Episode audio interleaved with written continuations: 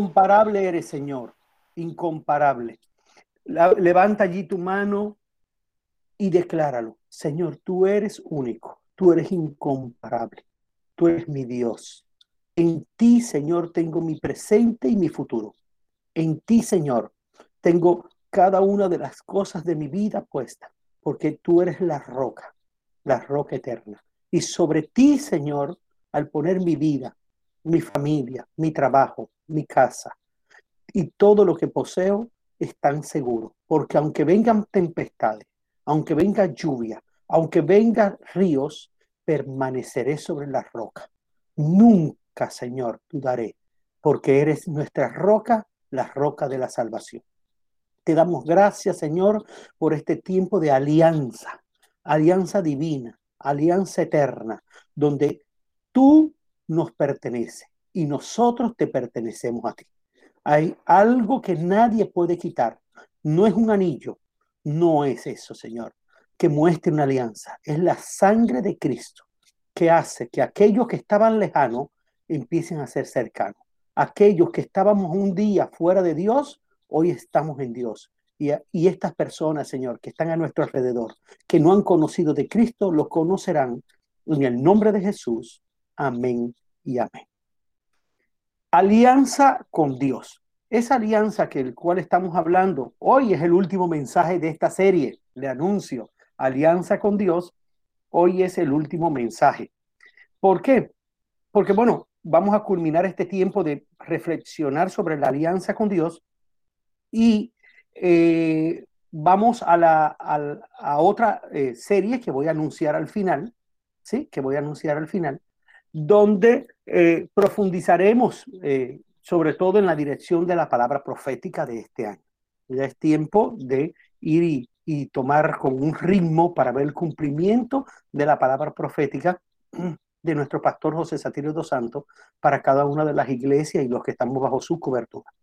Entonces, eh, en la alianza hemos visto que, eh, como dice Juan 15, del 4 al 5, mire cómo dice, permaneced en mí y yo en vosotros. Mire que la alianza no es que cuando necesito a Dios, busco a Dios. No, hay que estar siempre. ¿Y qué pasa? Mire, no se sienta culpable si en algún momento usted se olvida de Dios y, hasta a veces se regaña uno mismo y uno dice, ay, se me olvidó Dios y no sé qué. No, poco a poco, poco a poco ve haciendo eh, una unión con Dios donde permanece en Él en todo tiempo. Y yo en vosotros.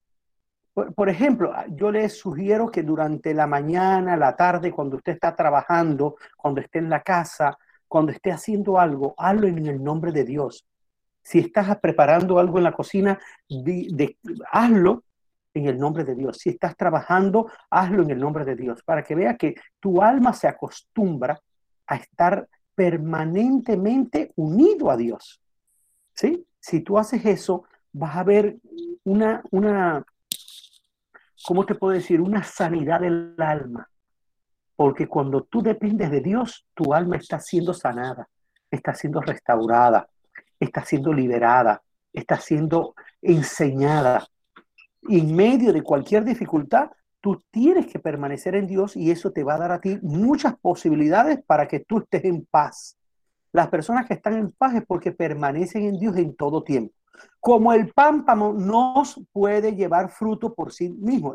¿Qué es el pámpano? El pámpano es el, esa rama, ¿sí? Ustedes saben que la mata de uva tiene un tronco principal, pero que no es tan tronco, sino que es más tipo enredadera, y van surgiendo de ella ramas, y hay veces que uno ve que está sembrado por un lado y el pámpano está por otro lado bien distante. Los que siembran uvas saben que hacen unos tendidos con alambre, con estructura para poder tener que, que ella se ramifique y empiece a echar ramas. Y mire que dice que si el pámpano este se quiere ir de las, del tronco o de, la, o de la hebra principal, es decir, del tallo principal, no va a llevar nada, si no permanece en la vid. ¿Ve?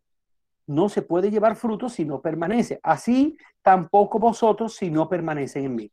Y aquí la palabra en Juan, eh, eh, eh, el, Señor está enseñando, Jesús mismo, que tenemos que permanecer. Cuando nos alejamos empiezan los desastres y a no tener fruto. Dice, yo soy la vid, vosotros los pámpanos, el que permanece en mí y yo en él, este lleva mucho fruto. Y yo quiero que usted anote ahí, lleva mucho fruto. Es decir, que hay una diferencia, una diferencia de estar con Dios y estar sin Dios. Estar con Dios lleva a, eh, eh, a que usted como consecuencia coseche mucho fruto. El que no está con Dios puede tener fruto, porque usted ve que hay gente muy bendecida por las costumbres que ahorita vamos a hablar, por enseñanzas, costumbres, por cosas que, que la persona eh, ya sabe, incluso negocios heredados, costumbres familiares buenas, que sí llevan fruto, pero mucho fruto, y que ese fruto permanezca, ¿sí? Es solamente se hace con Dios, se logra con Dios, porque separado de mí nada podéis hacer. Y me gusta este versículo o estos versículos, esta ilustración, porque la alianza es esa. La alianza con Dios es cuando nosotros tenemos a Dios y sabemos que dependemos ciento por ciento de Dios. Dice eh, la alianza que hoy quiero y termino con este, esta eh, prédica hoy de esta serie. Eh, vamos a hablar de la alianza del carácter. Alianza de carácter. Tenemos que buscar el carácter de Cristo. Mire, segunda carta a los Corintios 5:17 en la nueva, en la Reina Valera 60, dice, de modo que si alguno está en Cristo, nueva criatura es, las cosas viejas pasaron, y aquí todas son chatas. Entonces, pero si uno quiere que el carácter de uno sea transformado por Dios y sea eh, cambiado y que pueda ver la mano de Dios de uno, lo primero que la palabra enseña es que si estamos en Cristo, es decir, que tenemos que cimentarnos en Cristo, vamos a nueva criatura. ¿Por qué nueva criatura? El primer consejo que da este versículo a usted, a mí, es que pensemos en nueva criatura. Ah, pues sencillo, no tenga en cuenta el pasado. Olvídate del pasado, ya, perdona, perdónate a ti mismo, perdona a los demás, saca las mejores enseñanzas, toma las malas y ponle un cajón de perdón y empieza una nueva vida sin los vicios, sin la maldad, sin el, de pronto hasta el dolor. Por ejemplo, personas que fueron muy agredidas, eh, eh, en el pasado y, a veces tiene su corazón con dolor y el carácter de esta persona refleja ese dolor. ¿Por qué? Por el tema que es todavía no ha podido que la crea, ser una nueva criatura porque todavía está dependiendo de las cosas del pasado de las experiencias amargas del pasado, traumáticas del pasado, y no es la idea. Dice que las cosas viejas pasaron, ¿ve? Las cosas viejas pasaron, y aquí todas son hechas nuevas. Entonces el carácter debe fundarse, o el Señor quiere transformar nuestro carácter, pero lo primero que debemos hacer nosotros es cimentar nuestra vida en Cristo y hacer, e, entender que somos nuevas personas, que hoy es un nuevo día, que hoy hay nuevas oportunidades, que la vida es hoy, ya la del pasado no fue vida, ya fue pasó, ya eso no fue vida, ya eso es recuerdo. Acuérdense, la vida es hoy, el ayer es recuerdo.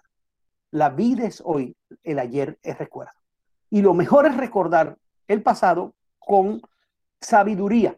No le voy a decir con alegría, porque si usted sufrió mucho, no va, no va a, recordar ese pasado con alegría. Nadie, nadie se va a alegrar de todo un pasado doloroso, pero sí se puede recordar el pasado con sabiduría, en decir, me ocurrió esto, me ocurrió lo otro, tomo estas experiencias, tomo estas eh, decisiones y voy a cimentar mi carácter, ¿sí? Como nuevamente eh, dejar que Dios me moldee, pero hoy es vida y ayer es recuerdo.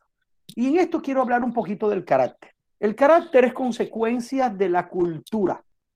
Por ejemplo, en Cuba se, usan unas cosas donde, por ejemplo, es normal que en, en, esa cultura la gente, por ejemplo, explote mucho, explote de ira, de, de, de comentarios desacertados, Y uno tiene que saber de que el país donde se fundó o donde uno nació o donde uno se crió, lo va a marcar en el carácter.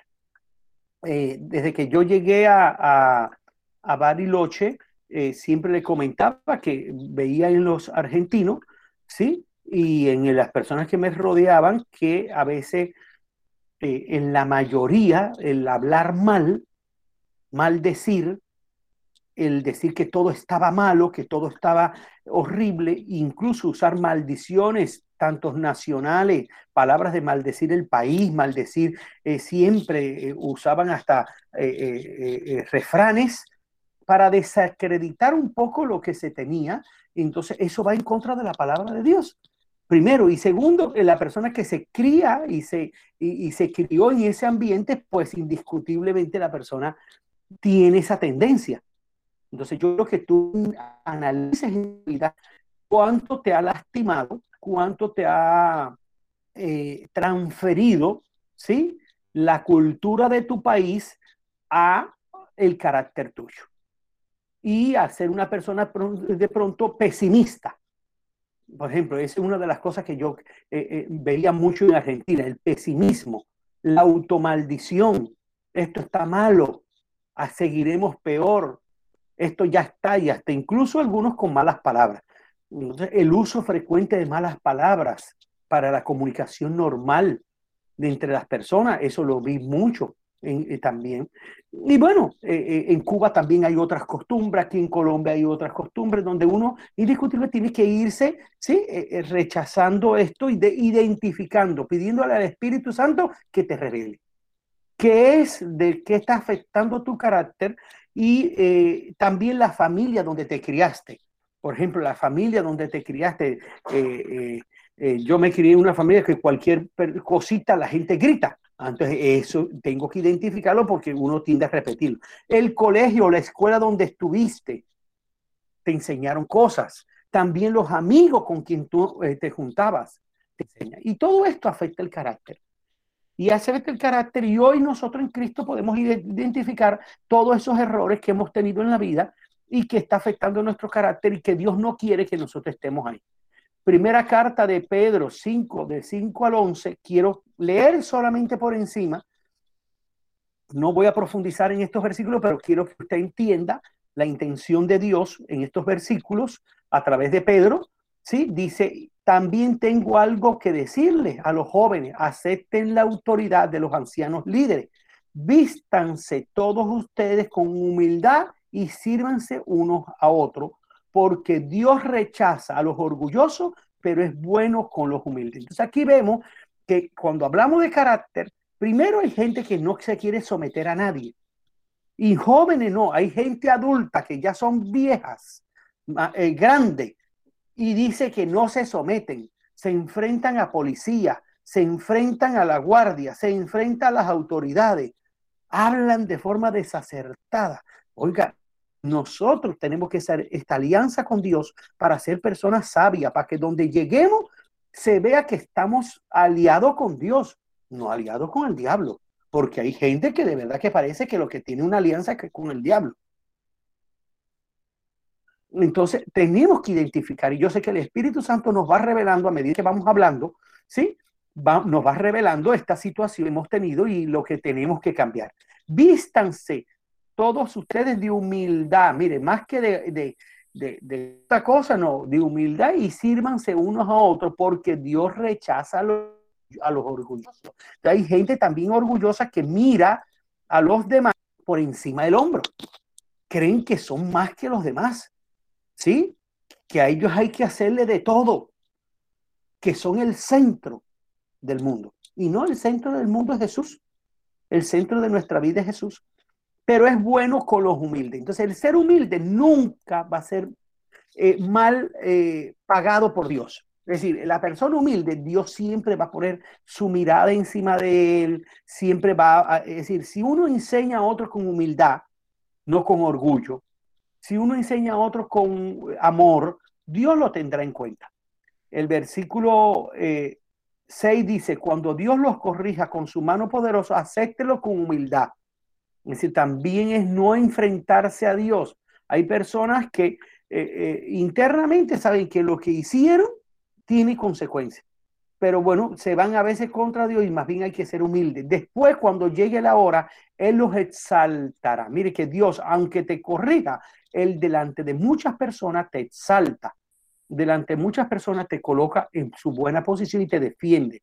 Es como cuando uno tiene un hijo que lo corrige en casa, pero cuando uno va afuera, ¿sí? En otros lugares uno habla de las virtudes del hijo y no de los defectos. Confíen a Dios todas sus preocupaciones porque Él cuida de ustedes. El carácter que Dios quiere que tengamos es también un carácter donde eh, quiere el Señor de que todas las preocupaciones confiemos en Él y que no estemos desesperados permanentemente. Eso es lo que quiere el enemigo. El enemigo quiere que usted esté desesperado, que tenga una manera de vivir desesperada, que todos los días usted amanezca con un afán. Y no, eso nos tenemos que enseñar, incluso personas que son eh, hiperactivas, sí, que dentro de su hiperactividad tener eh, eh, en cuenta de que no pueden andar con ese afán permanentemente, porque el afán es decir, no te deja disfrutar un desayuno, no te deja disfrutar un almuerzo, no te deja disfrutar una película, una serie que quieres ver, una conversación en familia, una ida a, paseo. No te dejas disfrutar. El versículo 8 dice, tengan dominio propio y manténgase alerta. Y aquí llama la atención en que tengan dominio propio, ¿sí? En que eh, por lo menos aprende a gobernarte un poco. ¿Y cómo saberlo? Bueno, porque cada cual sabe sus límites. Hay veces que son límites muy cercanos. Cualquier cosita nos lleva a reaccionar. Entonces hay que pedirle a Dios que nos ayude para no reaccionar permanentemente de esa manera y que este límite se vaya corriendo, capaz de soportar un poco más. Hay personas que uno no soporta, ¿sí? Tan fácil, pero tiene que pedirle a Dios eh, amor, de pronto que pedirle eh, eh, paciencia, ¿sí? Para uno poder soportar a esa gente que no es tan fácil de soportar. Su enemigo, el diablo, anda por ahí como un león rugiente buscando a quien devorar. Resistan al diablo y, él y mantengan firme en la fe. Entonces ahí es donde da un consejo. Y mira que el carácter tiene que ver mucho con la lucha contra Satanás. La lucha contra el enemigo. Pero ahora yo también quiero enseñarte algo. ¿Sí? Mira que hasta el versículo 8, 9, es que donde dice 8 y 9, eh, el apóstol Pedro habla en esta serie, ¿sí? en este, en este eh, capítulo 5, del versículo 5 al 11, el 8 es que viene a mencionar al diablo. ¿Por qué? Porque si usted se da cuenta, en el 5, en el 6 y en el 7, primero habla de nosotros. ¿Por qué? Porque es que hay personas que quieren echarle la culpa al diablo cuando no es del diablo. ¿Y qué quiero decirte? Es tuya, es mía la culpa. Por eso los versículos anteriores empieza hablando, ¿eh? tengo que decirle a los jóvenes que acepten la autoridad, vístanse de humildad, sírvanse unos a otros, no sean orgullosos porque Dios rechaza el orgullo, orgulloso, sean humildes, porque Dios más bien ama al humilde, ¿sí? Después sigue con el versículo 6, dice, corrija, es decir, cuando Dios te corrija, sigue con humildad, confía en Dios las preocupaciones, hasta ahí donde está diciendo, la maldad que está en nosotros. El carácter de nosotros tenemos que entender que hay una parte que ponemos nosotros, que no podemos estarle echando la culpa al diablo, aunque fue él quien lo sembró. ¿Cómo lo sembró? A través de nuestra familia, a través de nuestra enseñanza, a través del país donde vivimos, a través de la escuela donde fuimos, a través de los amigos que tuvimos en la juventud y en la niñez. Él lo sembró, si es verdad o se transfirió la maldad de uno a otro.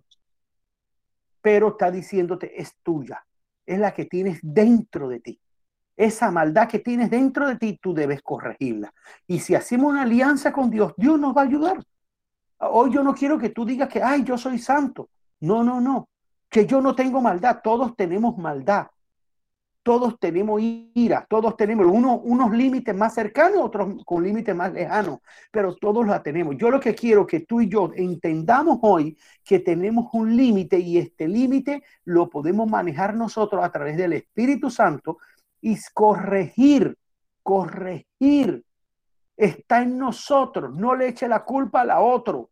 ni a tu esposo, ni a tu esposa, ni a tu hijo, ni al vecino, ni al que trabaja contigo, ni a tu jefe, es de nosotros. Y esta alianza con Dios, nuestro carácter tiene que cambiar. Y yo le pido en el nombre de Jesús que Dios a esta hora que nos tiene unido a todos nosotros aquí, nos ayude a identificar, nos dé la fortaleza, la sabiduría, nos dé el discernimiento, nos dé la revelación para poder identificar qué es lo que nos toca a nosotros, ¿sí? Para que nosotros podamos tomar decisiones sabias. Amén. ¿Por qué? Porque esa parte no le podemos seguir echando la culpa a los demás. Entonces, hoy en esta enseñanza, a mí me parece muy valiosa esta enseñanza que me determine y que me enseñe la palabra hasta dónde voy yo y hasta dónde viene el enemigo. Ah, bueno, también tengan dominio propio y manténgase alerta, porque su enemigo, el diablo, anda como león rugiente. alguna gente a veces dice, es que el diablo está detrás de ti. No, el diablo es uno solo, no es omnipresente, no es omnisciente, no puede estar detrás de la gente, detrás de todo el mundo al mismo tiempo, de todos los millones y millones de personas que hay en este mundo. No, pero sí los demonios. Los demonios son ángeles caídos, donde sí a niveles de, eh, región ellos dominan. ¿Cómo? Los, demonios dominan de tres maneras. Por ejemplo, hoy te quiero enseñar, aunque no, lo, no lo hice explícito dentro de la palabra, que hay tres formas en que los demonios actúen sobre ustedes y sobre nosotros, sobre cualquier persona, sobre cualquier ser humano. Uno es influencia. El influencia es que el demonio viene, lanza el dardo y se va. Y te dejó a ti encendido con el pleito y el problema. Opresión, como la mujer de flujo de sangre que tenía un demonio de enfermedad y de pobreza porque había gastado todo el dinero y solo con tocar el borde del manto de Jesús, ¿eh? la opresión que ella tenía porque tenía un demonio por fuera de ella, ¿sí? Es, ella fue libre. Y posesión, la posesión es cuando aquel hombre lleva a su hijo lunático que estaba endemoniado. El hombre se echaba al fuego, es decir, el demonio estaba dentro de él, vomitaba. Entonces, eh, posesión, es decir, que es eh, influencia cuando viene de vez en cuando y te, y te molesta el enemigo. Opresión es cuando está pegado en ti. Acuérdense cómo la persona, la mujer de flujo de sangre. Y posesión cuando ya la persona lo tiene adentro por pactos, ojo, por pactos que han hecho por tomar cosas de altares satánicos, por tomar o le dieron a tomar cosas, ¿sí? Ya, ya la persona abrió las puertas. No piense que cualquier persona tiene posesión. No, no, no, no, no. Posesión es cuando usted abrió la puerta. Usted ah, eh, voluntariamente abrió la puerta y fue altar satánico y consumió, tomó o hizo lo que dijo la bruja, la hechicera o la página web esa de oscuridad y preparó usted algo y ahí mismo. Entonces yo lo digo, ¿por qué? Porque es que aquí lo dice el versículo 8. En el versículo 10 dice, pero Dios quien los llamó, ojo, entonces mire como el apóstol Pablo de una vez nos enseña, pero Dios que los llamó para compartir su gloria eterna en Cristo, le mostrará todo su generoso amor. Sufrirán por un tiempo, pero después Dios los sanará y fortalecerá y los apoyará y evitará que caigan. Él tiene todo el poder para siempre, así sea. Entonces está diciendo, si ya tú hiciste algo de esto, va a haber un tiempo feo en tu vida y consecuencia, pero después Dios te levantará. Amén. Entonces, esta alianza con Dios es una alianza donde tenemos que entender que el Señor nos enseña, y me parece que esta palabra se las dejo ahí, estos versículos de Primera de Pedro del 5 al 5 al 11, para que usted le estudie bien durante la semana. Pero quiero decirte que aquí está la manera en que Dios quiere que nuestro carácter sea transformado.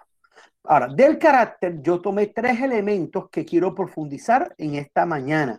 ¿Y cuál es? La primera, la voluntad. ¿Qué es la voluntad? Miren, hay gente que se levanta, quiere hacer cosas y no hace nada. Hay gente que eh, eh, dice que la semana próxima va a emprender un trabajo y no emprendió nada. Hay gente que le pasó años y nunca cumplieron sus metas. ¿Usted conoce gente así? Por ejemplo, las metas. Algo que nos enseña la iglesia es que en diciembre, el 31, llevemos nuestras metas a Dios. Pero es que no es solo dárselas a Dios y que la haga Dios. Usted tiene que hacer. Usted tiene que emprender. Entonces, hay un problema de voluntad. Primero, estamos moviéndonos en un mundo donde todo es instantáneo. Todo es instantáneo. Ya la gente no quiere cocinar, como estaba hablando antes del culto, sino quiere que le lleven ya la comida hecha. Todo el tiempo. La gente quiere el mejor microondas. ¿Cuál es el mejor microondas? El que calienta ya. El que dora ya. ¿Cuál es el mejor refresco? ¿Eh? Lulo ya. El que tú revuelves con agua y ya está hecho. La limonada, no, que limón ni limón, mejor el jugo ya. De limón ya. Todo. El mundo está perdiendo la magia con la que Dios la creó. Donde podamos ver el inicio de las cosas, la transformación, el disfrutar la vida transformando las cosas y después disfrutar el resultado del trabajo. Imagínense que hay gente que quiere tener plata ya, sin trabajar. Esto ha hecho que la gente y el mundo esté cautiva. Escúcheme esto, el efecto espiritual es que el mundo ha cautivado, te lo digo en palabras más llanas, los tiene preso del ya de lo instantáneo, de lo obtener resultados sin esfuerzo. Y usted sabe, están vendiendo esta, esta psicología del, del poco esfuerzo, del que invierte en la bolsa y ya mañana va a tener multiplicar la plata. El que me vaya al supermercado y compre la lasaña ya hecha y métala en el microondas para que se, se caliente. Que hay países que hasta los huevos ya vienen envasados. Hay países como China donde las cosas ya vienen todo elaborado y las personas perdieron la magia, el, amor, el disfrute de la vida, el disfrute de la vida lo perdieron. Y vamos a la palabra, a ver qué nos dice la palabra. Todos los que pertenecen a Cristo han crucificado su naturaleza carnal con sus pasiones y sentimientos egoístas. ¿Qué ocurre? Que hay personas que al no crucificar su naturaleza carnal y pasiones y sentimientos egoístas, ¿sí? Están perteneciendo a un mundo y no a Cristo el pertenecer a Cristo es, oye, yo quis, si fuera por mí, yo no me levantara toda la semana, pero yo tengo que levantarme por mi familia. Yo tengo que trabajar. Yo tengo que ser una persona de bien. Yo tengo que ser una persona que sirve a la sociedad. Ahora, mucho más cuando hablamos de pasiones. ¿Qué es pasiones? Aquello que es, eh, pasa el límite de la cordura, de lo justo, de lo lógico, de lo moralmente aceptado. ¿Y sentimientos egoístas qué es? Aquello que donde usted nada más piensa en usted. No, le, dice al hijo, si usted quiere comer, haga la comida usted. Si quiere comprar, vaya usted. Y algunos padres con malas costumbres, si ahí están escuchando los hijos, nunca le debemos decir a los hijos, porque es que ahora, cuando yo sea grande, tú me mantienes a mí. Porque la palabra de Dios dice que cuando ya somos grandes, vamos a tener bienes hasta para heredar a nuestros nietos. Es decir, no solo le vamos a heredar a los hijos, sino le vamos a heredar a los nietos, porque usted y yo estamos llamados a poder hacer dar herencia a los hijos en vida. Nunca dejes, ¿sí? Nunca dejes que tus hijos deseen la muerte tuya para recibir algo. Dale a los hijos lo que le puedas dar en vida, para que veas a tus hijos disfrutarlo, pero también para que le orientes, lo guíes a que sepan cuidar lo que tú le vas a heredar. Pero como tú vas a seguir produciendo, hay un versículo en Proverbios que dice, le heredarás a tus nietos. Después tú dices, ya los sigo, ya yo a ti te di. Entonces, ese dominio de la voluntad, ¿sí? Donde ya tú no te vas por sentimientos egoístas, sino tú te vas por los demás, ayudar, por hacer lo que moralmente es aceptado. Es decir, no te alejes de los linderos antiguos de tus de generaciones en generación. Mire lo que dice este versículo Romanos 4, 6, 14, en la palabra de Dios para todo, y mire, y la analizo en tres versiones. Es tan importante este versículo es tan importante este versículo que lo puse en tres versiones, porque es la esencia del manejo de la voluntad. Romanos 6:14 en la palabra de Dios para todos dice, el pecado ya no gobernará sobre ustedes, porque ya no están sujetos a la ley, sino solo al generoso amor de Dios. Es decir, aquí está hablando Dios donde nosotros nos tenemos que deshacer de que sea el pecado el que gobierne nuestra vida. Pero dice, no gobernará. Ahora vamos a ver este mismo versículo en la nueva versión internacional. Romanos 6:14, nueva versión internacional. Así el pecado no tendrá dominio sobre ustedes, porque ya no están bajo la ley, sino bajo la gracia. Es decir, que Dios está diciéndonos en este versículo de Romano, el apóstol Pablo a la iglesia, ¿sí? Le está diciendo, mire, no tienen que dejarse gobernar por el pecado ya ustedes no tienen que... ¿Por qué? Porque hay veces que usted eh, no lo, no lo, ¿cómo te puedo decir? Eh, a ti no te gobierna, ¿sí? No te gobierna. Eh, ese es algo, pero tú le das la autoridad. Es decir, no te gobierna, pero tú le das la autoridad. Tú tienes que quitarle esa autoridad. Mire lo que dice en Romanos 6:14. Aquí agrego uno porque el pecado no se enseñoreará, es decir, no será tu Señor de vosotros, pues no estáis bajo la ley, sino bajo la gracia. Es decir, que el pecado no es quien determina la vida. ¿Qué quiere decir eso? Que Dios no quiere que nosotros nos levantemos y que lo que estemos pensando es precisamente en el pecado. Y que quien marque la ruta de nuestro día, de nuestras decisiones, sea el pecado. Hay gente que, por ejemplo, toma dinero y enseguida piensa en cómo usar ese dinero para pecar. El alcohólico, el drogadicto, ¿sí? El que, el, que, el que hace lo que no debe ser, el que está en cosas que no, deben, no son correctas para Dios, a veces guía. Ahora, yo hoy con este versículo, que es el versículo clave para la voluntad, es decir, donde tú y yo no debemos dejarnos guiar por el pecado, yo quisiera que tú alces tu mano allí y yo declaro en el nombre de Jesús, me uno a la pastora Liliana, me uno a la primera línea de la iglesia y nos unimos y levantamos un clamor en esta hora.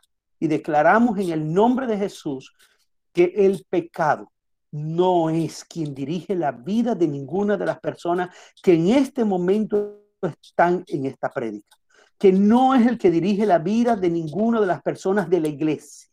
Que los niños hoy son desatados en el nombre de Jesús de toda cuerda que haya tenido el pecado sobre ellos y toda autoridad que haya tenido, sea por maldiciones generacionales, por maldiciones impuestas, sea por cualquier pacto que haya, pacto de brujos, hechiceros, en el nombre de poderoso de Jesús, clamamos al Señor para que a través del Espíritu Santo derrumbe, desate, rompe, desligue en el nombre de Jesús toda cuerda donde el pecado ata la voluntad.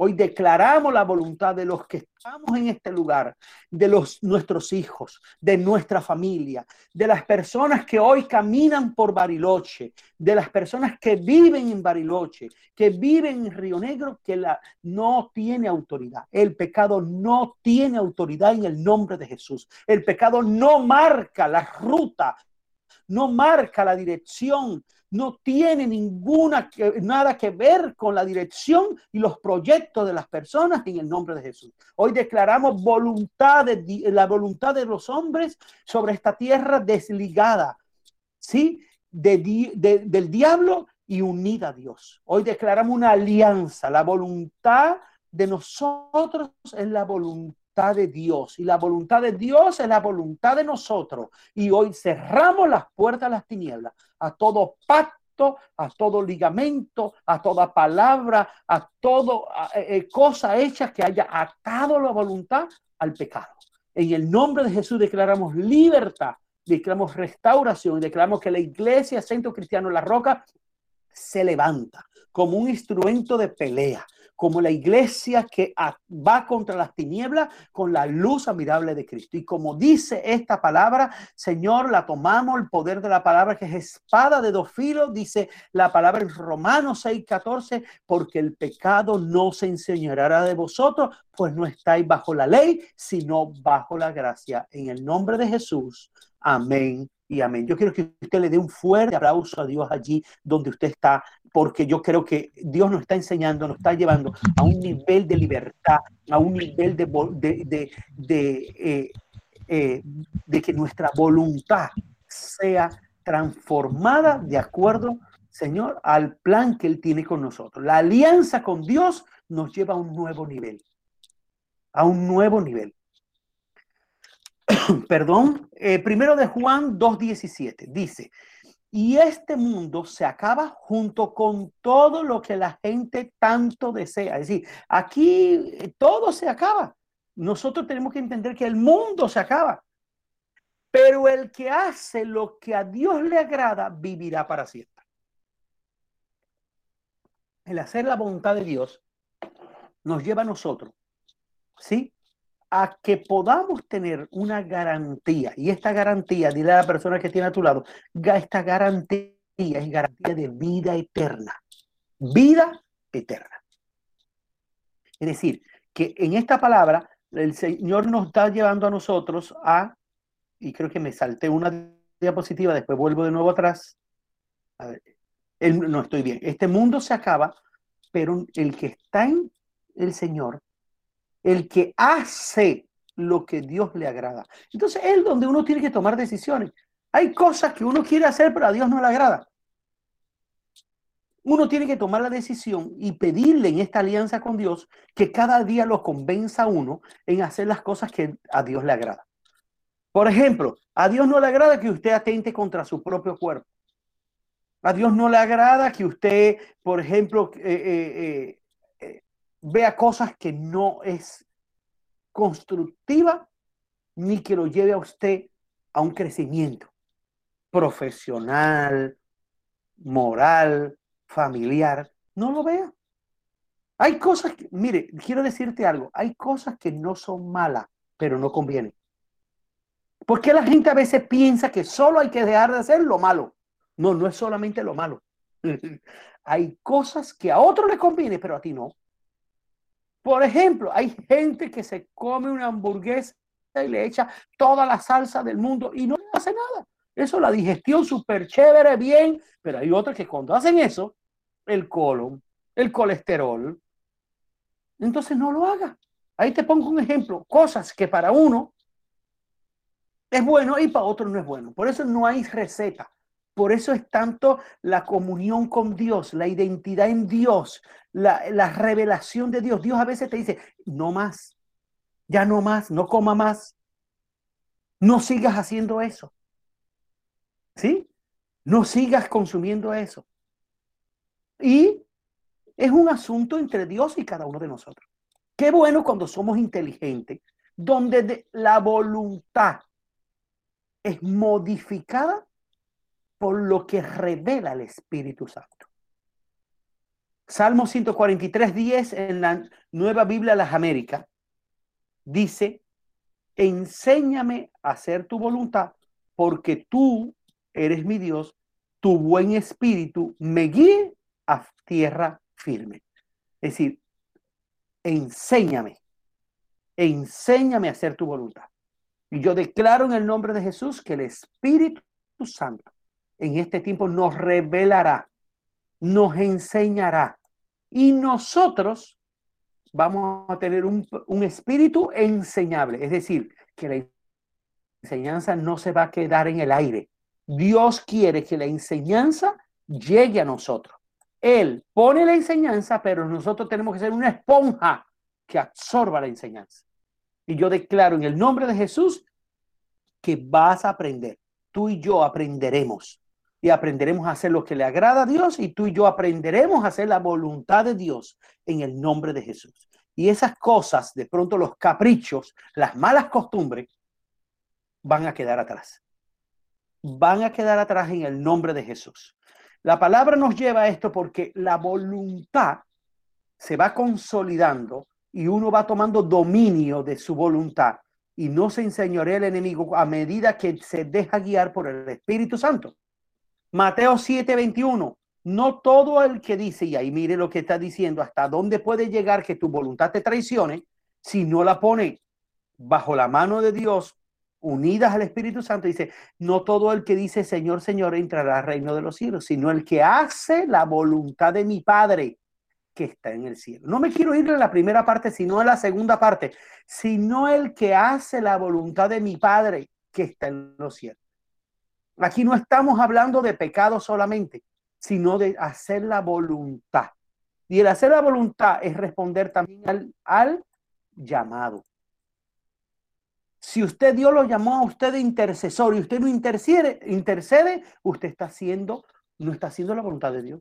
Si Dios lo llamó a usted a maestro de niños y no está en los grupos bíblicos enseñándole a los niños, usted no está haciendo la voluntad de Dios. Pero además, si usted Dios lo llamó a ser una persona próspera y tiene miedo a emprender negocio, usted no está haciendo la voluntad de Dios. Es decir, tienes que buscar la voluntad de Dios y decirle a Dios que te llene del valor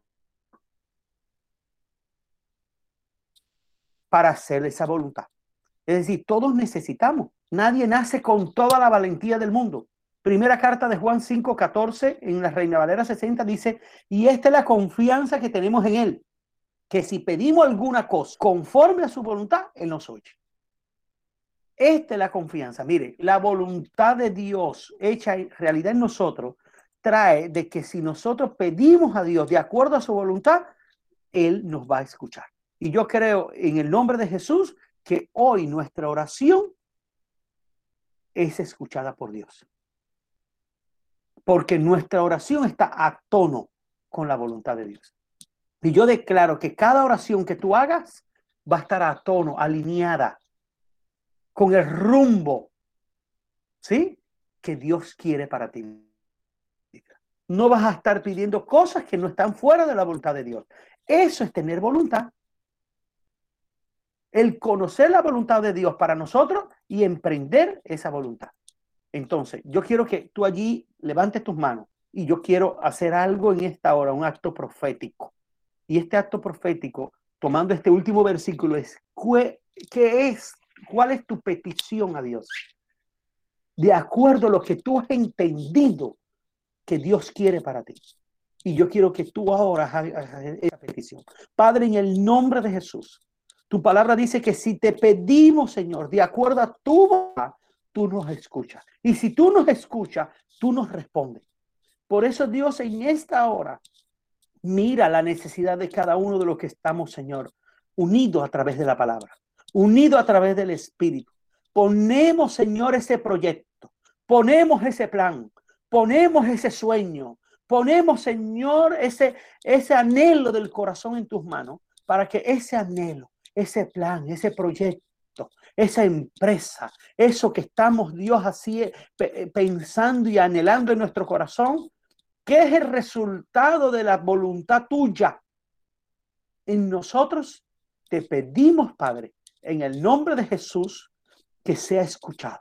Y así como es escuchado, haya respuesta del cielo. Y yo declaro ahora en el nombre de Jesús, respuesta de Dios. Yo ruego a Dios por una respuesta. Una respuesta para la vida de cada uno de los que estamos en este lugar y que se abran los cielos, descendiendo los recursos, la sabiduría, los misterios, los, las palabras, los proyectos, los planes, las fórmulas, las recetas que se necesitan para que se cristalice y ese sueño se vuelva realidad. Declaramos, Señor, que nuestra voluntad está sujeta a tu voluntad, que no dependemos del enemigo, sino de ti, Señor. Y que ayúdanos, Señor, a crecer cada día y, y tener manejo y dominio y dominio propio para tomar decisiones. En el nombre de Jesús, amén y amén. El segundo punto, no tan largo como el primero, sentimientos. ¿Qué pasa con los sentimientos? El carácter no es solamente la tener voluntad o no. El carácter también es tener los sentimientos correctos. Proverbios 4:23, mire lo que dice Proverbios 4:23. Por sobre todas las cosas, cuida tu corazón, porque de él mana la vida. Y el proverbio 17:22 en la nueva versión internacional dice, gran remedio es el corazón alegre, pero el ánimo decaído seca los huesos. En los sentimientos lo más importante, y el enemigo lo sabe, el enemigo lo sabe, que lo primero que quiere dañar es el corazón. ¿Y por qué? Porque si daña tu corazón, de ahí te emana la vida. Si tú tienes tu corazón herido, tu corazón dolido, odio, resentimiento, culpa, maldad, pues por supuesto que entonces vas a tener un resultado en tu corazón que no es el correcto. Y en vez de vida vas a, creer, vas a tener muerte.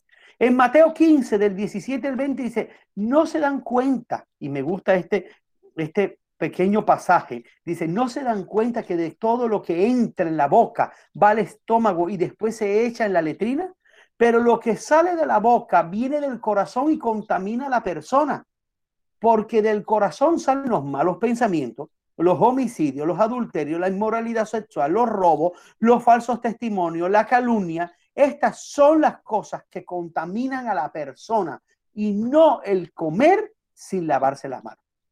Es decir, ponga la atención en que lo principal no es, no es lo que yo como ni todo lo que come. Hay gente, eh, a veces preguntan, pastor, a la pastora, pastora, yo puedo comer morcilla, pastora, yo puedo comer esto, yo puedo comer conejo. Lo, no es lo más importante. En el Nuevo Testamento te está diciendo, más bien cuida lo que habla, más bien cuida lo que alberga en tu corazón. Cuidado con lo que, si tienes algo contra alguien, perdona rápido para que no haya resentimiento. Porque si no, en vez de vida, tienes muerte. Mire que del corazón mana la vida. Primera de Pedro 3, 3, 4 dice que la belleza de, de ustedes, y me gusta este también, mira la manera en que lo dice, si la belleza de ustedes no sea la externa, que consiste en adornos tales como peinados ostentosos, joyas de oro, vestidos lujosos. Y versículo 4 dice, que su belleza sea más bien la incorruptible, la que procede de lo íntimo del corazón y que consiste en un espíritu suave y apacible. Hay gente que tenemos que aprender a ser más suave, más apacible. Esta sí que tiene mucho valor delante de Dios. Es decir, que lo que Dios quiere es la belleza interna. Y yo declaro en el nombre de Jesús en esta hora que tu primera preocupación en la vida no va a ser la belleza externa. Sí, vas a vestir bien, porque Dios te dará recursos para que vistas bien, para que estés bien, para que, claro, que la mujer vaya y se haga sus peinados, sí es verdad, pero no puede ser que afuera estemos bien peluqueados, bien con cabello bien cortado, bien bonito, bien pulcro, limpios, oloroso de buen perfume y por dentro estar podrido. No, en el nombre de Jesús, lo que Dios quiere es que haya una coherencia y que nuestra prioridad sea la parte interna y no externa.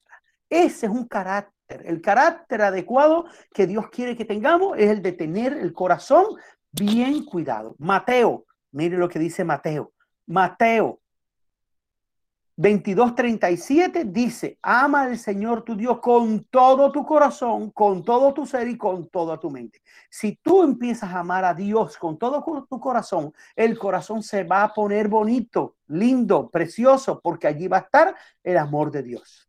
Ezequiel 36, 26 dice, les daré un nuevo corazón. Mire, para las personas, de pronto nosotros en algún momento hemos pasado, y ponga cuidado a esto, pasamos situaciones tan difíciles, fuimos tan engañados, tan maltratados en la niñez, en la juventud, incluso actualmente usted esté viviendo momentos difíciles, el enemigo quiere que se endurezca el corazón.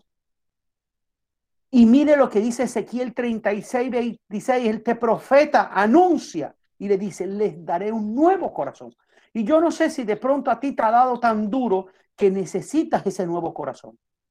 Y les infundiré un espíritu nuevo. Les quitaré ese corazón de piedra. Mire cómo el profeta dice corazón de piedra que ahora tiene y les pondré un corazón de carne.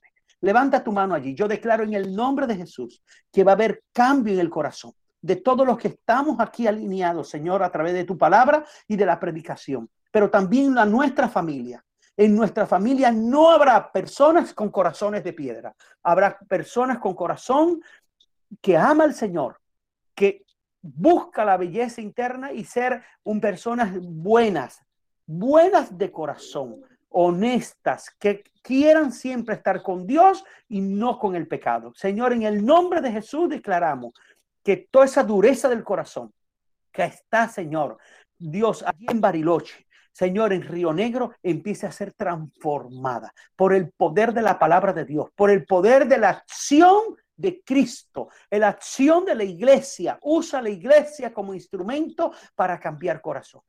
En el nombre de Jesús lo declaramos. Amén y amén. Y aquí quiero contar un testimonio en, la empresa que en estos momentos estoy laborando, pues está pasando por situaciones muy difíciles. Y en todo esto hay gente que reacciona a veces de forma dura. Su corazón es corazón duro, maltratado, no conocen a Dios. Entonces, cuando yo hablo, trato de siempre el consejo que doy o el comentario que hago, digo, bueno, pobre esa gente, ¿no? ¿Qué pobre ni pobre? No, pobre. Porque si una persona está pasando por una situación difícil y consecuencia de esa situación difícil estamos también nosotros, en vez de enjuiciar, señalar, más bien tenemos que buscar una buena palabra, un consejo o incluso una profética. Cuando usted dice, ojalá Dios lo ayude, usted está profetizando. Esa persona necesita la ayuda de Dios. Esa persona, ojalá busque a Dios para que cambie.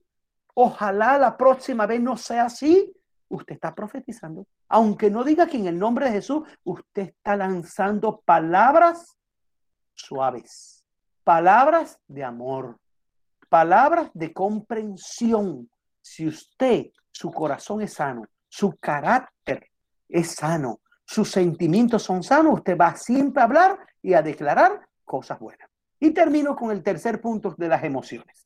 Las emociones, estoy hablando del carácter que tiene voluntad, donde la voluntad de Dios es la que voluntad que debe estar en nosotros, sentimientos de amar todo con nuestro corazón y tener las cosas buenas, y las emociones. Y mire que las emociones, las primeras emociones que Dios quiere resaltar en este tiempo es, como dice primera carta de Juan 3:17 en la nueva versión internacional, que dice, si alguien que posee bienes materiales ve a su hermano está pasando, que está pasando necesidad y no tiene compasión de él, ¿cómo se puede decir que el amor de Dios habita en él?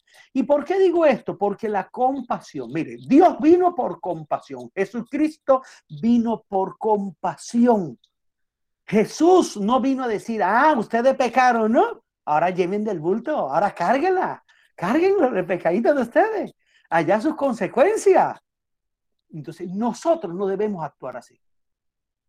Nosotros, yo te lo repito, no debemos actuar así. Aunque la persona haya pecado, aunque la persona haya hecho lo malo y ¿eh? dice la palabra que perdonaremos 70 veces 7, siempre. Ese 7 siempre, no es 7, no es 6 más 1, es siempre. Es su significado bíblico. ¿Por qué? Porque el enemigo es lo que quiere que usted tenga malas emociones, no tenga compasión, sino odio, dureza. No, que salga del corazón tener compasión. Mira, quiere que le diga algo. Nosotros en Colombia estamos viviendo una situación donde hay muchos venezolanos en las esquinas pidiendo dinero, con niños. Ellos consiguen solo el dinero del día para ir y pagar un arriendo.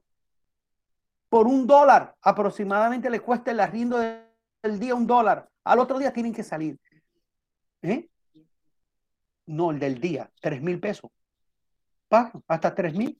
Dice Gladys, digo, no, hasta tres mil pesos, que es un dólar. Algunos porque duermen varios. en una, no en cama, tirado en el piso. ¿Tú sabes qué me llamó la atención? Que unas fundaciones que quieren ayudarlos a, ellos están poniendo en las esquinas de los semáforos, por favor, no le dé dinero. ¿Por qué? A veces el, pueblo es tan, tan bueno que la gente pasa y le da la moneda, le da el dinero, pero hay veces que dentro de ese grupo están los delincuentes, drogadictos, que también caen. Mire, cómo manejar una situación cuando Imposible. La persona que tiene compasión le va a dar. La persona que tiene compasión dice, dichosos los compasivos, porque serán tratados con compasión. Usted quiere que lo traten con compasión, sea compasivo. Si usted quiere que lo traten con amor, trate con amor.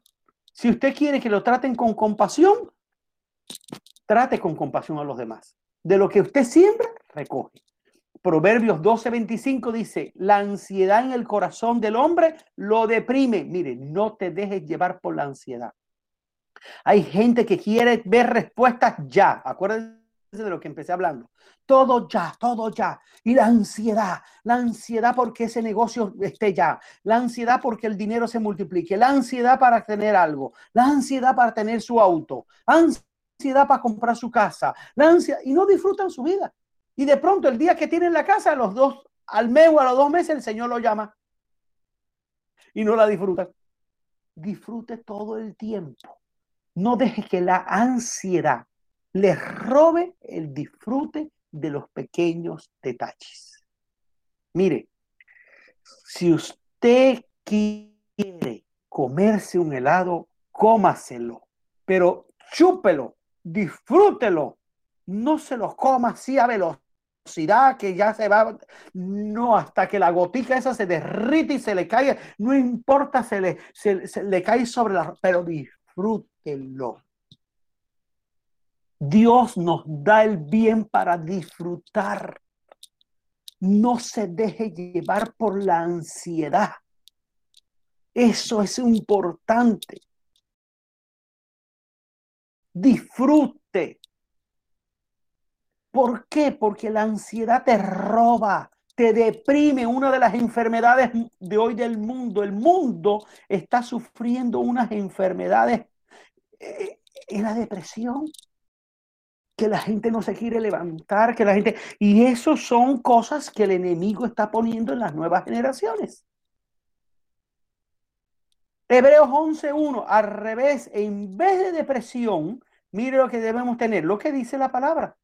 Ahora bien, la fe es la garantía de lo que se espera, la certeza de lo que no se ve. Tenga fe. En sus emociones, sus emociones estén dirigidas por la fe. Salmo 128, 2. Lo que ganes con tus manos, mire lo del disfrute. Mire, lo que ganes con tus manos, eso comerás. No hay como... A ver, hay gente que puede comerse el asado hoy, pero el que no tiene asado y tiene un guiso, disfrute ese guiso. Si lo que tienes un pan con un pedazo de huevo, oh, rico un pan con huevo. Yo le hago historia a la gente y aquí de pronto a los amigos míos, compañeros, digo, ¿usted sabe cómo yo disfrutaba en Cuba un arroz con, eh, eh, un arroz con huevo? Aquí en Colombia también, a veces hago un arroz blanco y digo, un huevo frito arriba, eso es rico.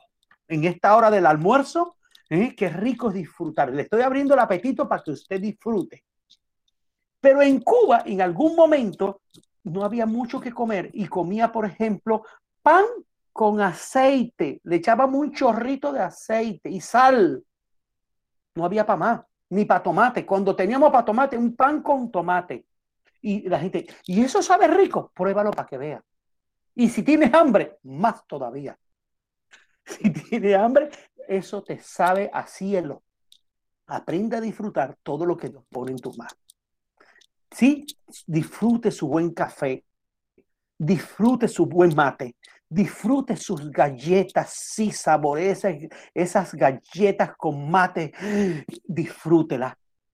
Sí, disfrute su postre. Cuando volvamos a la iglesia y allá pongan en la cafetería esos postres tan ricos que yo tengo la foto aquí a cada rato la miro para acordarme. ¿eh? Yo me llevaba un pedazo de cada uno para casa y lo disfrutábamos y a veces nos peleábamos. La torta frita, Dios mío. Ese es un, pedazo de cielo en la tierra, la torta frita. ¿Eh? Entonces, qué tremendo disfrutar. ¿Qué dice la palabra? Lo que ganes con tu mano, eso comerás. Gozarás de la dicha y prosperidad. Qué bueno es uno tener la paz de Dios. Qué bueno es uno tener al Señor para poder tener una vida diferente, una vida de prosperidad, una vida de, oye, no tienes que ganar mucho para vivir la vida de un rico. Te lo repito, no tienes que ganar mucho para tener la vida de rico, pero ahora te lo completo, si tienes a Dios. si tienes a Dios. Si tienes a Dios, tu felicidad y el disfrute de la vida no depende de lo que ganes, depende de tu corazón, de tus sentimientos. Mejor es el lento, dice, el lento para la ira en el proverbio 16:32. El mejor es el lento para la ira que el poderoso el que domina su espíritu que el que toma una ciudad. Sí, uno, la ira, tratar de alejarla. Cada vez el límite de la ira, ir más allá. Yo declaro que la ira en nosotros cada día va a ser más lejos, en el nombre de Jesús. Romanos 8:6, la mentalidad pecaminosa es muerte, mientras que la mentalidad que proviene del espíritu es vida y paz. Qué bueno es tener una mentalidad de vida y paz. Mire, Ahí habla, ira no es bueno. No es bueno la ira. Es bueno dominarse. Pero además la mentalidad pecaminosa no es bueno. Pero sí es bueno estar una mentalidad en el espíritu que da vida y paz. Proverbios 15, del 13 al 15. El corazón gozoso alegra el rostro, pero en la tristeza del corazón se quebranta el espíritu. El corazón inteligente busca el conocimiento, mas la boca de los necios se alimenta de necedades. Todos los días desde el afligido son malos. Mire, todos los días del afligido es malo. Todos. Todos los días es una maldición para él pero el, que el, pero el de corazón alegre tiene un banquete continuo, tiene un banquete continuo. Mire, si tú eres de las personas que de pronto hay tristeza, ¿sí? Hay palabras necias y de pronto hay aflicción, reprendemos en el nombre de Jesús. Y yo quiero que usted mismo, en el nombre de Jesús, ahora, usted mismo, se coloque una mano en la cabeza. ¿Te acuerdas que yo le mandaba a usted, póngase usted mismo? Póngase. Mire, cuando usted se sienta mal, tan para el cuarto solo, póngase la mano y usted mismo órese. De verdad, Dios está ahí. Dios está con nosotros. Siento un dolor de momento en el cuerpo, ore usted primero. Antes de llamar a los líderes y a la pastora y a los de la primera línea, ore usted primero. ¿Qué tal usted se sane con su propia oración? Porque está el poder de Dios. Y yo quiero que usted ponga la mano en la cabeza y hoy, ahora, en el nombre de Jesús, echamos fuera toda tristeza. Toda tristeza de la mente y ponga la mano en el corazón, toda tristeza del corazón. En el nombre de Jesús echamos fuera, ponga la mano en la boca, toda palabra necia, toda palabra de maldición y, de ilógica y que vaya en contra de la voluntad de Dios. En el nombre de Jesús. Hoy declaramos, ponga la mano de nuevo en el corazón, dice, toda aflicción se va de mi vida, toda aflicción se va de mi vida. Y declaro mi corazón alegre. Ahora recibimos de parte de Dios todas las emociones correctas, el gozo, el dominio propio, pero también la alegría y la gratitud. En el nombre de Jesús, amén. Y termino con este último versículo, Mateo 25, 21, y se lo dejo ahí como tarea y como versículo para orar finalmente. Si tienes alguien allí en tu casa, únete al que está en tu casa, únete a los niños y declaramos de que este, este versículo nos marca este nuevo tiempo.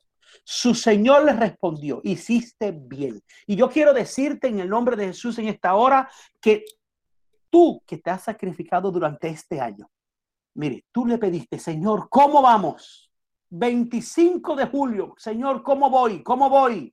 Y el Señor te hoy te respondiste, te responde, a pesar de los errores, a pesar de las equivocaciones, a pesar de las cosas que han sucedido, hiciste bien. ¿Tú sabes por qué? Porque hoy, hoy, hoy que es vida, el pasado es recuerdo.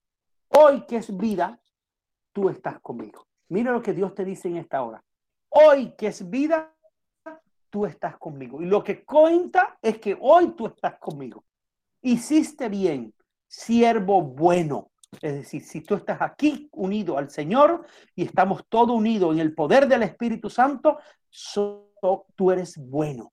Tú no eres malo. Tú eres fiel. Aunque haya fallado, fallado, tú eres fiel porque hoy estás aquí. Estás escuchando la palabra.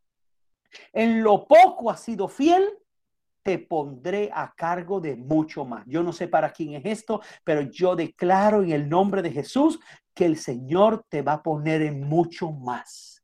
Ven a compartir la felicidad de tu Señor. Y yo declaro que ya la felicidad está en nosotros. Padre, en el nombre de Jesús, yo declaro, Señor, sobre cada una de las personas que estamos aquí, sobre nuestra familia, nuestros hijos, nuestros padres, toda nuestra parentela, Señor, sobre la iglesia, Señor, de Centro Cristiano La Roca, en el nombre de Jesús declaro Señor, de que hoy estamos contigo y eso es lo que cuenta. Señor, que somos buenos porque estamos llenos de ti. No lo malo que hicimos, no los errores ni el pecado, sino lo bueno que hoy somos en ti. Que, Señor, somos fieles porque a pesar de nuestros errores hay nuevo perdón y nuevas misericordias cada mañana. En lo poco hemos sido fiel, Señor, de pronto con errores y con cosas, pero tú nos pondrás en mucho más. Yo declaro que tú nos pondrás a cargo de mucho más. Tú nos pondrás a cargo de mucho más en el nombre de Jesús. Y que vamos a compartir. Y hoy ya este es el tiempo de entrar en tiempo de felicidad y con el Señor. Con el Señor todo lo que hagamos será de felicidad. En el nombre de Jesús lo declaramos. Amén y amén. Te damos gracias porque terminamos esta serie, Señor, de la alianza contigo. Hemos quedado unidos, Señor más que unidos, hemos quedado entrelazados, hemos quedado, Señor, completamente, Señor, pegado a ti y a tu voluntad y comenzamos a partir de la semana que viene una nueva serie, estabilidad y progreso. Miraremos los pasos para caminar, para andar, para hacer tu voluntad con estabilidad, Señor. Pero también para poder tener sabiduría en tomar pasos estables y disfrutar el progreso, para progresar. Declaramos de a partir de la próxima semana un tiempo, Señor, nuevo y a partir de hoy, el disfrute, el disfrute, la expectativa de que nos seremos puestos en cosas más grandes y tendremos, Señor, el carácter, el carácter de nosotros será modificado a medida que estudiemos la palabra y que tomemos decisiones. En el nombre de Jesús lo declaramos. Amén y amén. Amén, pastor. Gracias te damos, Señor, realmente por esta palabra.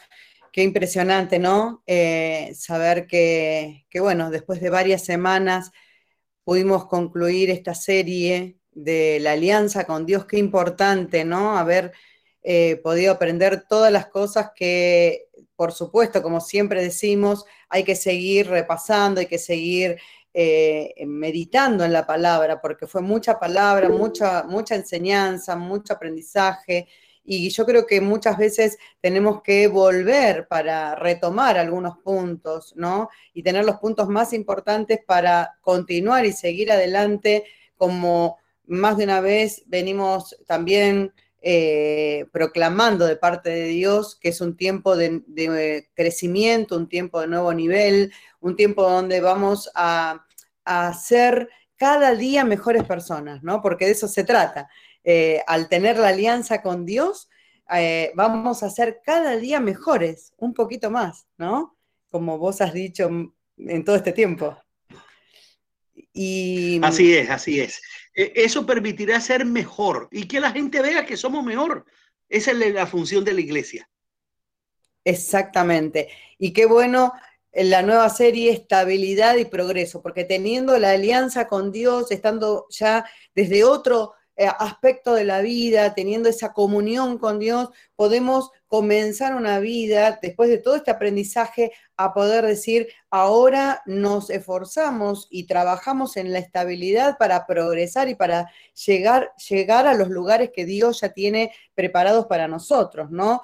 De hecho, tenemos mucha palabra y sabemos que los tiempos que vienen son los mejores y eso también nos anima y nos pone en esta felicidad que vos hablaste hace un poquito, muy poquito, y yo ahora eh, básicamente me voy hacia el momento de ministrar la ofrenda, de hablar de la parte de, la economía, de, cada uno de nosotros, eh, y, y sabemos que, bueno, es un tiempo es un tiempo especial después de recibir la palabra, después de haber adorado, alabado a Dios.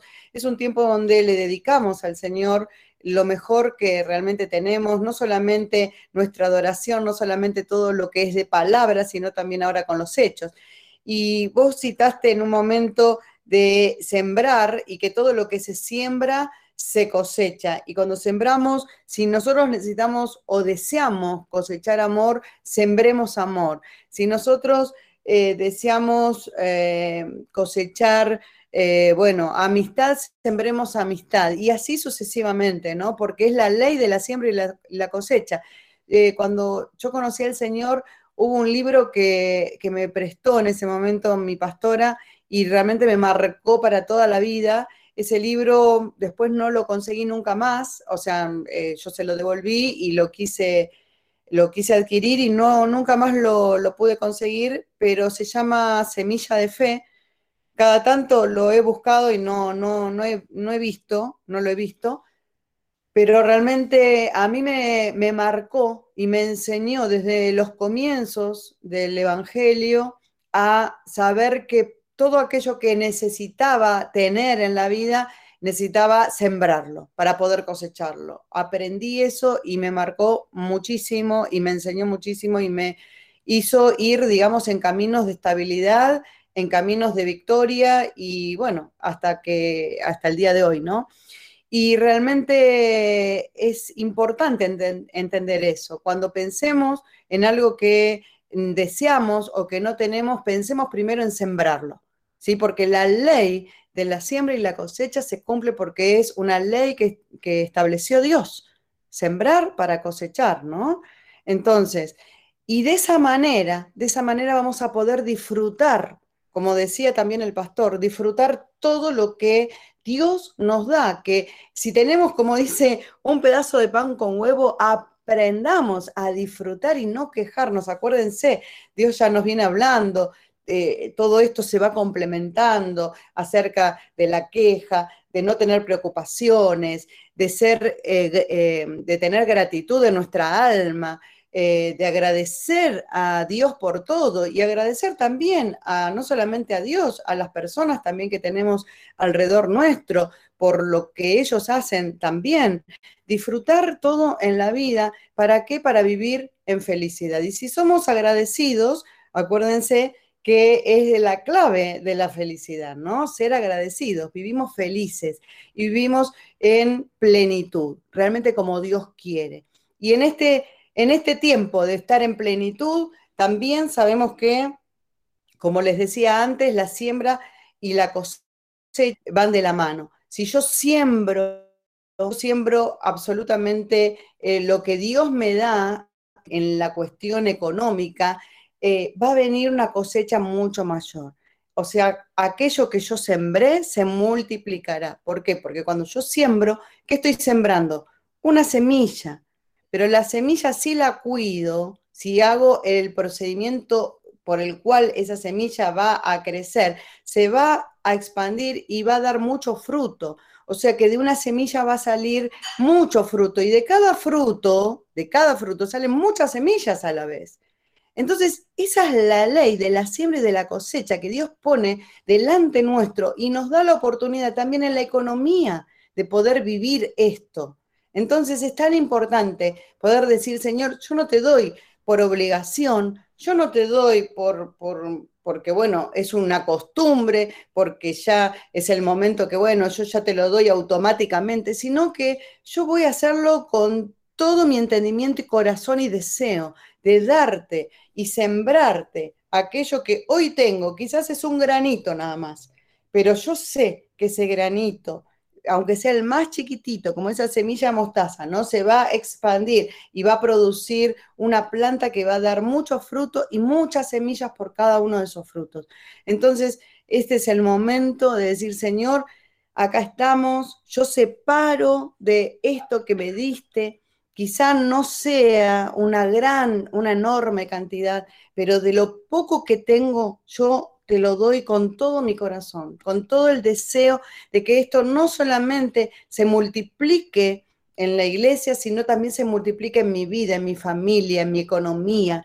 Quiero ver tu gloria reflejada en mi economía. Si todavía no has experimentado ese tiempo de ver la gloria de Dios en tu economía, comenzá así, tal cual como dijo la palabra, eh, así como Dios ha querido en este día seguir eh, em, cimentando tus bases, bueno, así, de esta misma manera también en la economía, que la economía esté de la mano de todo tu crecimiento, porque así lo dice la palabra que serás prosperado en todas las cosas, así como prospera tu alma. Tu alma es prosperada y vos serás prosperado en todas las áreas de tu vida, conforme aún a los anhelos de corazón que estén de acuerdo a la voluntad de Dios. Amén.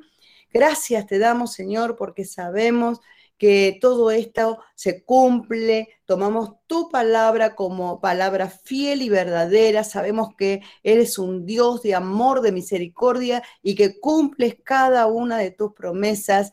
Bendecimos ahora lo que ponemos sobre esta mesa, estos diezmos, estas ofrendas, estas promesas de fe todo lo que hemos dado a través de votos, a través de agradecimientos, a través de querer bendecir ministerios, Señor, departamentos, áreas de la iglesia. Señor, acá está, te lo entregamos en tus manos y sabemos que está siendo bendecido por la gloria de tu nombre. Amén y amén. Gracias, bendito Dios. Aleluya.